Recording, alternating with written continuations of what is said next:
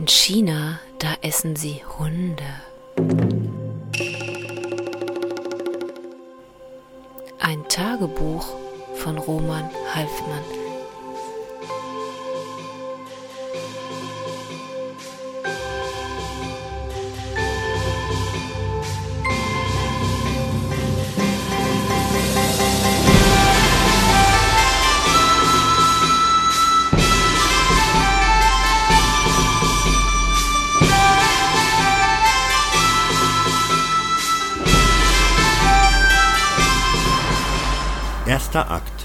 Studentin aus Beijing erwacht. In diesem Akt streckt sich die Studentin und lächelt mich an, fährt dann hoch und schlägt wieder zurück, schläft weiter. Ich stehe auf, finde alles, aber auch wirklich alles, absolut zum Kotzen und mehr als beschissen, rauche eine Zigarette und weiche den ersten Verkäufern aus, die kreischend die Gänge entlang laufen und die Waren scheppernd hinter sich herziehen. Viele Chinesen sind schon wach. Immerhin ist es jetzt sieben Uhr und alle sitzen herum, viele singen oder pfeifen vor sich hin. Eugen aus dem Fenster, der aber nur neblige Elendslandschaften zeigt, Sträucher, Wiesen, derartige Dinge, die jeden normalen Landbewohner eben nach New York treiben. Ich gehe zurück, lege mich wieder hin oder will mich hinlegen, denn nun versperrt mir ein mir unbekannter junger Mann den Weg. Dieser Mann gehört nicht in unser Abteil, kein Zweifel. Dennoch sitzt er auf dem Bett der Studentin und hält ihre Hand, indes die Besitzerin der Hand noch schläft. Das ist Liebe, denke ich, sehr alberne Liebe, denn der Jüngling schaut ja die Studentin unverwandt an, die Augen teichig und bauchig wie bei einem Behinderten. Ich ignoriere es gerade so und starre meinerseits hassend die Decke an. Die Minuten ziehen vorüber. Endlich öffnet die Studentin die Augen und man hört einige geflüsterte Sentenzen, gehauchte Morgenfloskeln wahrscheinlich. Guten Morgen, Liebling. Guten Morgen, Schatz. Ja, Liebling. Ja, ja. Und so weiter. Ich vertiefe mich hingegen in den Delillo und denke nicht zum ersten Mal, vielleicht doch lieber den Cervantes anzufangen. Doch der Delillo ist ja schon bis zur Seite 350 gelesen fehlen demnach noch 200 Seiten und die kann ich nun auch noch lesen, obgleich ich schon lesenderweise denke, dass dieser Delillo mehr als überbewertet wird. Ich habe jetzt so gut wie alles von ihm gelesen und zumeist waren die Bücher langweilig, unverständlich und gewollt modern, spielten mit den Klischees, dies aber nicht gut und nutzten eine Symbolsprache, die zumeist einfach aufgeblasenen Käse mehr schlecht als recht kaschierte. Diesmal lese ich aber Libra, ein Roman über den Oswald und den Mord an Kennedy. Ein politisches Buch also, und hier fehlt die Symbolsprache zumeist, was das Buch aber nicht besser macht.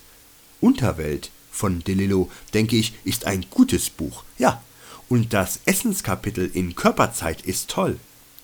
Auch Amerikaner ist eigentlich lesenswert. Aber dies hier ist es nicht, sage ich mir und lese es dennoch, stiere hinein, lausche dem Pärchen, welches nun ihr Morgenritual abgeschlossen hat. Der zweite Akt beginnt. Zweiter Akt. Studentin aus Beijing quiekt. Die Studentin steht auf, reckt sich und der Freund schaut aus dem Fenster. Ich nicht, denn ich kann nicht aus dem Fenster sehen. Sehe stattdessen die Chinesen im Flur auf den schmalen Hockern, die Gesichter leer, die Augen verträumt.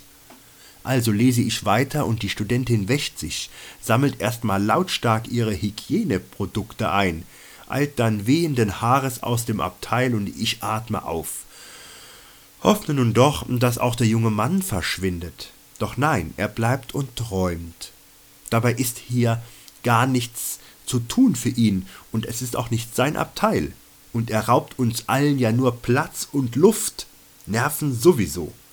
In Deutschland würde ich mich sicherlich beschweren, doch hier in China versteht mich ja keiner.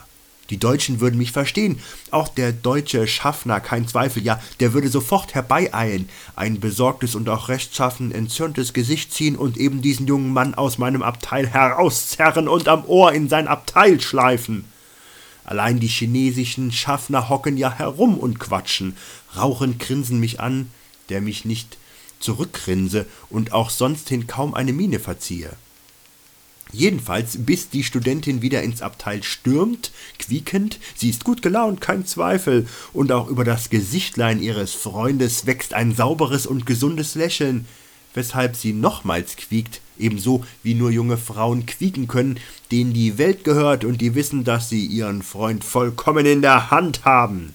Quiekt sie, strahlt er, kein Zweifel, denke ich säuerlich, und nun hasse ich diese quiekende Studentin schon wieder spüre jedoch, dass diesmal der Hass nicht sogleich wieder in Gleichgültigkeit versacken wird. Nein, dieser Hass ist bleibender Natur und stört mich nun auch beim Lesen. Sie quiekt, sage ich daher mit bitterer Miene meiner Begleiterin, die stumm nickt. Sie quiekt, wiederhole ich daher, und ich hasse sie. Du hast jeden, sagt meine Begleiterin, und ich denke nun hierüber nach, muss aber doch feststellen, dass dies nicht der Fall ist. Nein, ich hasse nur auf gerechte Weise, hasse also nur Menschen, die es auch verdient haben, und bin da eben pingelig, ahnde jeden Fehler. Dritter Akt. Die Studentin wird krank dies geschieht innerhalb weniger Sekunden, denn eben quiekte die Studentin also noch freudig erregt und ganz und gar naiv. Jetzt liegt sie schon bäuchlings auf dem schmalen Bett und röchelt.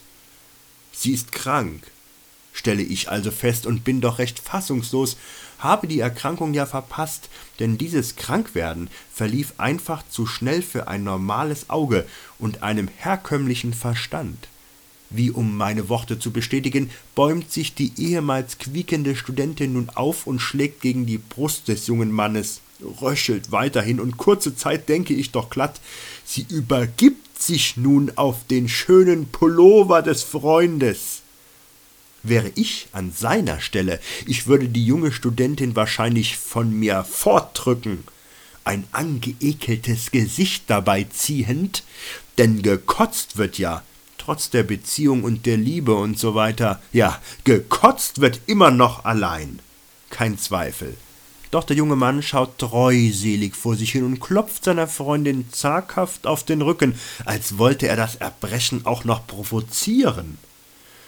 Ich wende mich ab, doch hier ist wenig Platz zum Abwenden, und so starre ich demnach auf meine Lieder, schließe nämlich die Augen, lege das Buch auf die Brust, an mein klopfendes Herz, schlafe tatsächlich auf der Stelle ein. Vierter Akt. Die Studentin schlürft wie die Hölle. Ich träume sicherlich nichts, suhle mich schlafend allein in einem wunderbaren Gefühl der Behaglichkeit und Zufriedenheit und ärgere mich daher beim Augenaufschlagen über die Realität. Registriere zuerst die eingeschlafenen Glieder und dann das Schlürfen gleich rechts neben mir. Es ist ein saugendes Schlürfen und ich gebe zu, in der ersten Sekunde kommen mir Assoziationen an Oralverkehr, vor allem da kurz darauf dieses typische chinesische Spucken ertönt und ich schon annehmen muss, sie, die junge Studentin also, hat das Sperma gleich auf den Boden gespuckt.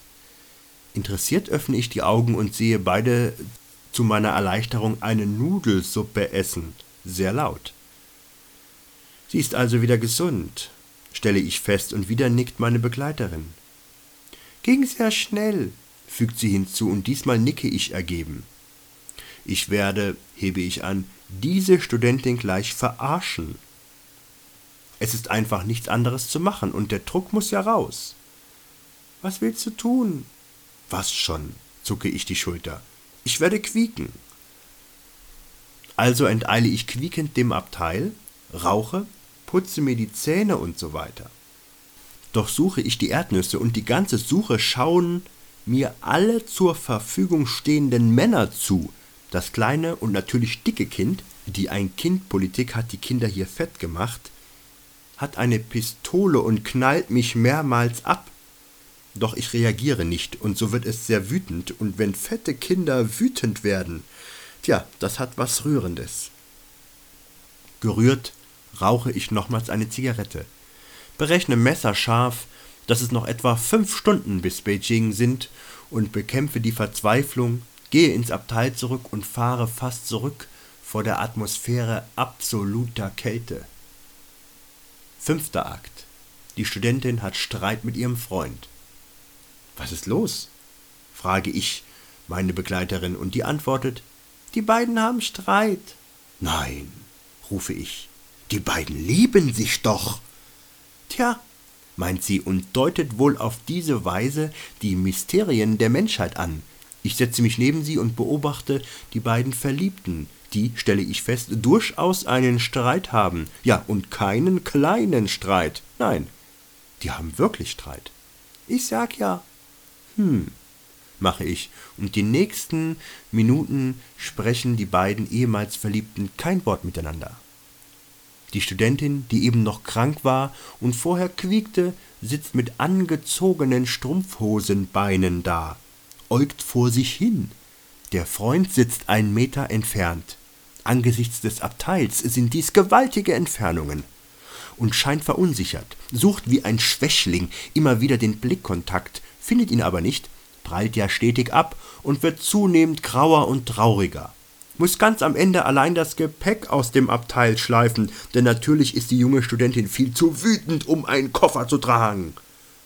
Mann, stöhne ich und hiefe mich meinerseits aus dem Zug, bin versteift und also nun in Beijing. Schleppe mich müde und lustlos durch den Bahnhof.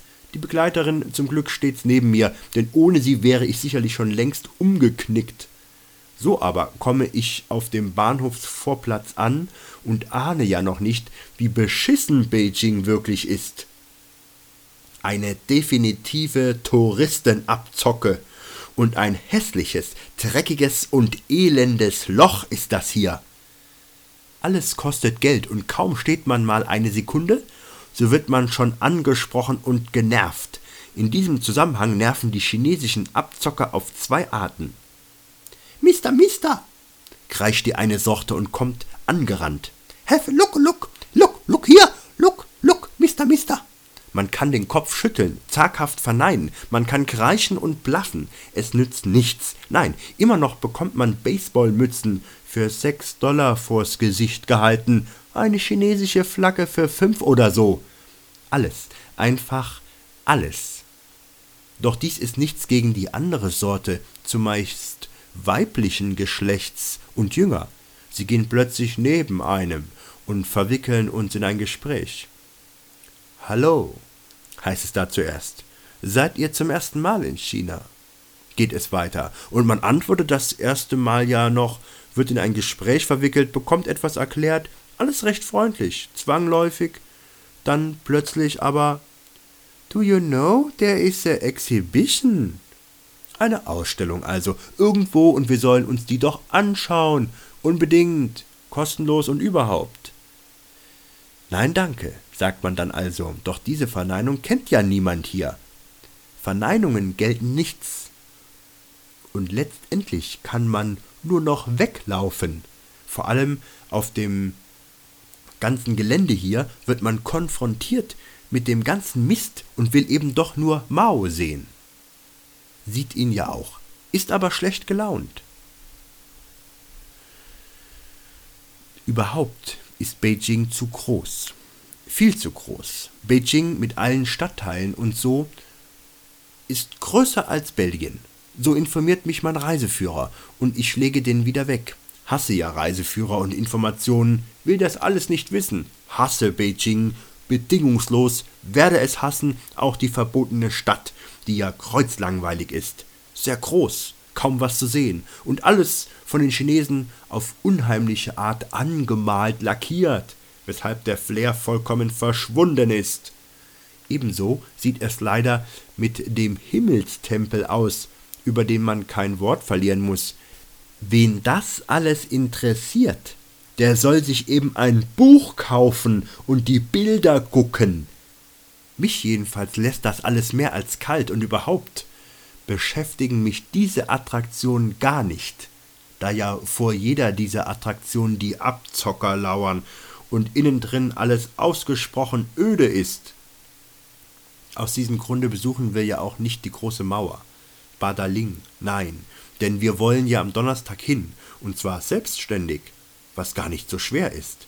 Es fährt ein ganz normaler Bus in 70 Kilometer ins entfernte Badaling hinein und also suchten wir die Bushaltestelle, hatten Brote geschmiert und im Rucksack dabei, waren frohen Mutes, wollen ja nicht die Reisegruppen Scheiße mitmachen und gezwungenermaßen nach der Tour zur Mauer noch eine Jadefabrik oder sowas besichtigen. Allein. Allein. Alle Busse waren mit arabischen Ziffern gekennzeichnet. Allein der Bus nach Badaling nicht. Wenn wir fragten, egal wen, dann bekamen wir ein Angebot. Taxi, 160 Yuan, was ja angesichts des Buspreises von 5 Yuan untragbar ist. Da halfen dann keine Diskussionen mehr, denn entweder sie können kein Englisch oder sie tun nur so. The bus to Badaling? Kopfschütteln. The bus to Badaling? Kopfschütteln. Dann Not today. Und so weiter. Es ist kein Ankommen gegen diese chinesische Wucht, die einfach verhinderte, dass wir für läppische fünf Yuan zur Mauer fahren konnten. Ganz in Ruhe und ohne Reiseleiter, der eine Kaffeefahrt daraus macht. Also fuhren wir nach einer Stunde des Suchens und Verhandelns gerade wieder zurück zu Mao. Gingen erstmal gut essen, nämlich einen Burger. Ich esse hier ja nur europäisch. Pizza, Burger, alles das stopfe mich voll und bereite mich so auf ein weiteres halbes Jahr in Xiangtan vor. Das Essen ist ziemlich gut, ja, und auch die Einkaufsmöglichkeiten. Englische Bücher, den neuen Paul Auster, den ich ja hasse und daher immer wieder lese. Jeden neuen Roman, und so lerne ich diesen Auster nochmals mehr hassen. Auch den neuen Roman von Tom Wulfe und von Brad Easton Ellis. Alles das trage ich stolz aus dem Buchladen. Bin nun ausgestattet bis März oder so. Sherlock Holmes DVDs. Die Serie aus den 80ern. Fünf DVDs für 6 Euro. Meine Güte, da muss man ja zugreifen. Wie ich ja auch am ersten Morgen in Beijing zugreifen musste. Ich wachte am Dienstag also auf und hockte mich aufs Klo. Kackte. Normalerweise sage ich sowas ja nicht, doch diesmal ist es dramaturgisch wichtig. Denn nach dem Kacken wischte ich ja wie jeder normale Mensch und warf das Klopapier unter mir in die Schüssel. Scheiße. Es echote noch von den schmutzigen Kacheln. Scheiße, wiederholte ich, stand hilflos auf und stand also mit runtergelassener Hose ratlos vor dem Klo starrte auf das Papier, welches allmählich im Wasser einsackte. Vollgesogen nun. Mist. Ich überlegte, dachte daran, einfach abzuziehen. Klar, volles Risiko. Muss auch mal sein. Und was ist das Leben ohne Risiko? Ein Jammertal. Ich bin ein erwachsener Mensch und in dieser Hinsicht kein Angsthase. Nein, ganz und gar nicht bin ich das. Also zieh doch ab, flüsterte etwas in mir. Zieh ab. Dreh dich herum und fertig ist die Laube. Hat niemand gesehen, kann niemand beweisen. Könnte gehen, flüsterte ich. Doch das sagte ich nur so, denn weiß ich denn, dachte ich, ob sie mich eben nicht doch filmen oder wenigstens belauschen. Sicher haben sie meine DNA und könnten also anhand der Kacke sehr schnell auf mich kommen, denn in Kacke ist sicherlich unheimlich viel DNA. Also glaubte ich mir das Klopapier zusammen und fuhr mit der so minderwertig geschützten Hand ins Wasser, hiefte überaus vorsichtig und sehr achtsam den benutzten und schweren Papierbeulen heraus, balancierte ihn eine Sekunde über der Brille, spürte, dass er mir zu entgleiten drohte, bekam ihn dann aber wieder zu fassen und warf ihn eilig in den Mülleimer. Man darf ja kein Klopapier ins Klo werfen. Nein, man muss alles im Mülleimer deponieren. Einfache Regel eigentlich. Aber beim morgendlichen Kacken ist man ja froh, überhaupt noch auf der Welt zu sein und denkt also an viele Dinge, nicht aber ans Papier und stopft es also achtlos unter sich in die Schüssel. Das war witzig und ist mir bisher jeden Morgen passiert. Doch was ist alles das gegen den Dreck, die Abzocke, die Entfernungen, das beschissene Hotelzimmer mit dreckiger Bettwäsche, welche mich zwingt, in Socken zu schlafen, denn ich bringe es einfach nicht über mich, meine nackten Füße unter die Decke zu stecken, auch bekomme ich aufgrund der matschigen Matratze Platzangst, da ich sehr tief einsinke und mich also wie gefangen fühle. Du ziehst deine Socken nicht aus und hast im Bett Platzangst, stellte meine Begleiterin denn auch fest. Ja. Du bist seltsam. Nein, erwiderte ich, aber doch nur zaghaft, denn ich ahnte ja schon, dass ich immer exzentrischer werde. Doch was soll ich dagegen tun, und wohin führt es noch? Aus all diesen Gründen habe ich jede Nacht Albträume, und zwar der seltsamsten Natur. Vieles kommt da hoch, sehr viele Gedanken und Erinnerungen, was mir gar nicht behagt und weshalb ich immer zerschlagen aufwache, vollkommen erledigt. Doch all dies weiß ich ja noch nicht, als ich den Busbahnhofsvorplatz betrete und wir also den Bus zum Hotel suchen. Ich ahne was. Ja, aber gegen Ahnungen kann man eigentlich nichts machen und auch nicht auf sie hören. Nein, da muss man dann durch. Wir suchen also einen Bus und rechnen mit einem gewissen Service, mit einer gewissen internationalen Attitüde. Denn immerhin ist dies hier Beijing, die Hauptstadt und zudem Ort der Olympiade 2008. Aber nichts, kein englisches Zeichen, gar nichts. Das Problem ist, denke ich, gehend und schleppend, suchend, umherblickend, dass die Chinesen zu lange Zeit zu verschlossen waren und immer noch verschlossen sind. Kein Zweifel, sie wollen für sich sein und brauchen die anderen Kulturen und also auch Sprachen gar nicht. Nein, sie wollen das nicht und haben äh, ihre eigene und verzichten also darauf. Siehst du einen Bus? Nein, mache ich, sehe nur Menschen und die ersten Abzocker, die auf uns zustürmen, uns bedrängen und zwar nachhaltig. Wir fahren jetzt mit dem Taxi, beschließe ich schließlich denn dies hier ist lächerlich.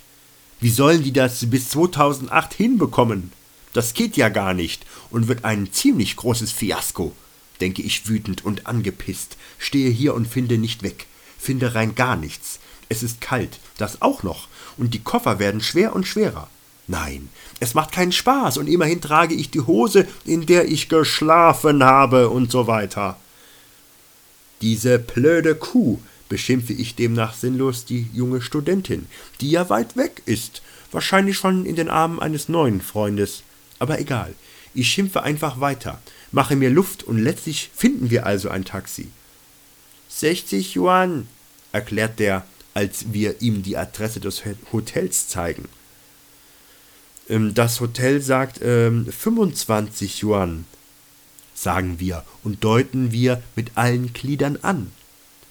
60 Yuan, sagt er. Gut, sagen wir, steigen ein.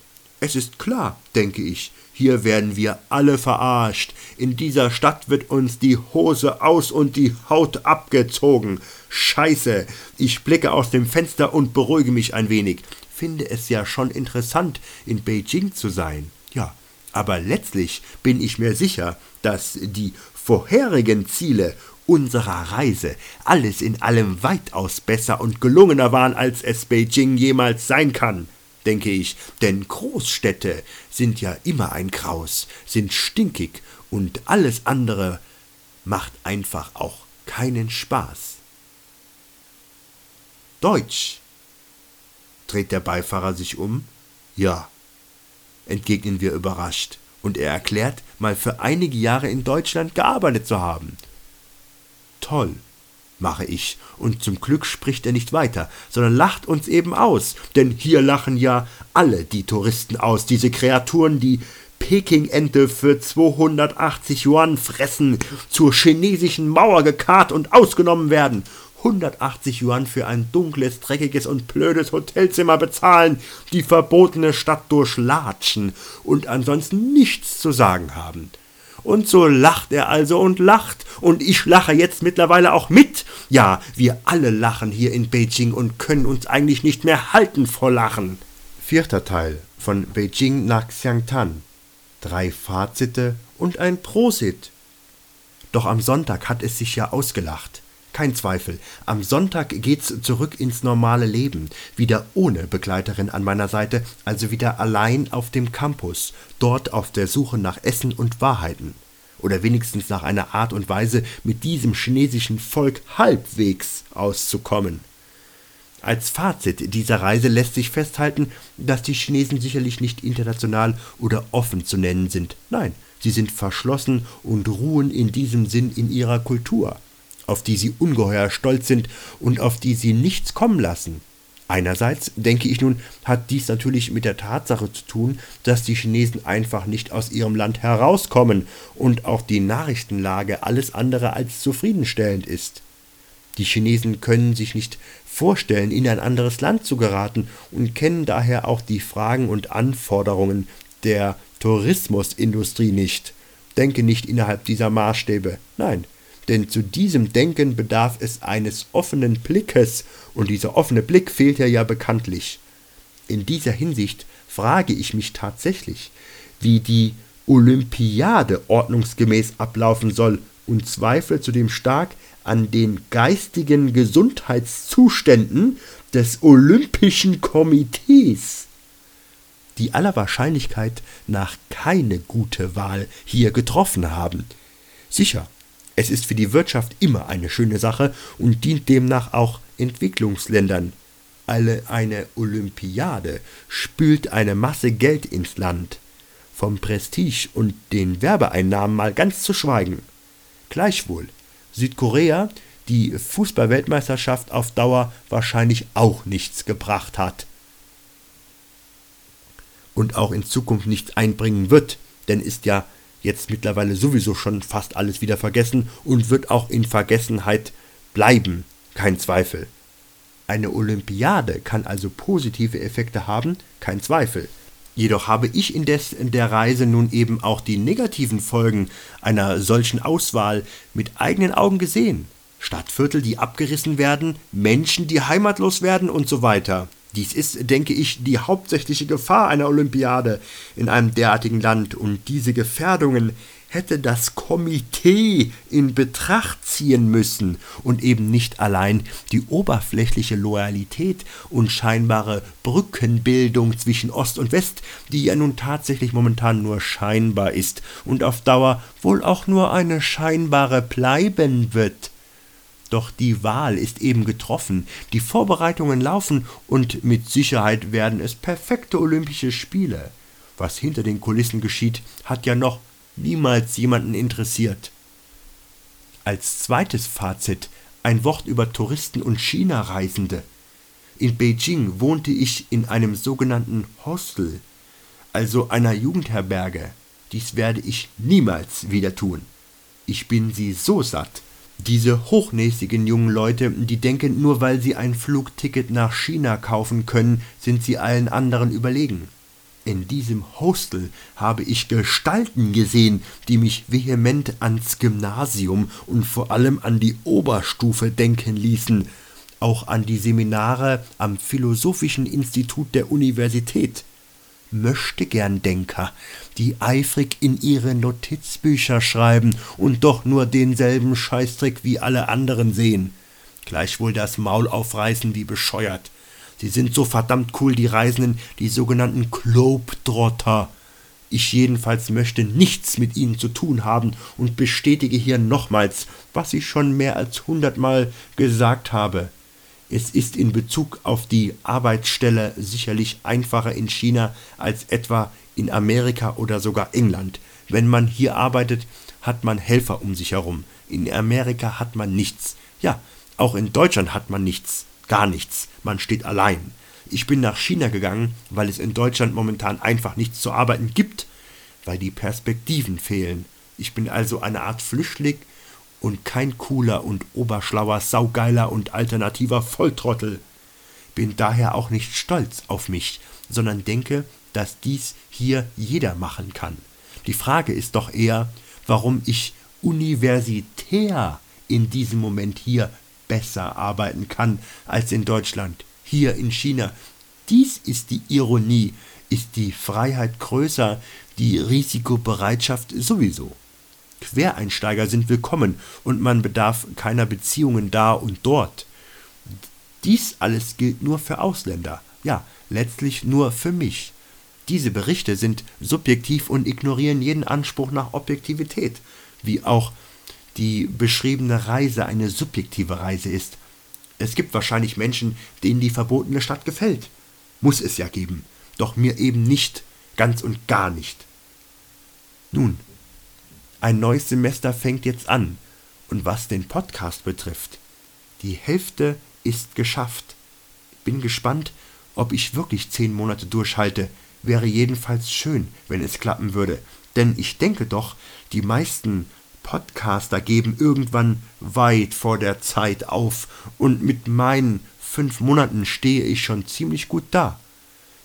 Es sind mittlerweile eine Menge Folgen geworden für diese kurze Zeit, was mir selbst ein Rätsel ist. Mein Ehrgeiz ist aber ein relativ lückenloses Protokoll der zehn Monate mit all den guten und eben auch schlechten Erfahrungen, mit den guten Berichten und mit dem Scheiß, wie Babsi und so weiter, denn dieser Scheiß gehört auch dazu, kein Zweifel. Ist abermals der Versuch, bestimmte Erfahrungen zu beschreiben, zwar auf Umwegen und eher irrational, aber letztlich bleibt der Impetus ja gleich. Naja, Babsi liegt ja jetzt oben im Schrank und wir wollen mal sehen, ob ich sie wieder erwecke. Ich muss ja nicht, bin sie auch ein wenig leid, diese Babsi, die ich ja schön verarscht habe. In diesem Sinne gehe ich jetzt gleich ein Bier trinken, stoße mit meiner Begleiterin am zweitletzten Abend des Urlaubs an auf die fünf Monate Podcasting und einiges mehr. Letztlich auf unser Leben, die Liebe. Und wer möchte, der kann ja nun ein Pilz auf mich trinken, auf die nächsten fünf Monate, die da noch kommen.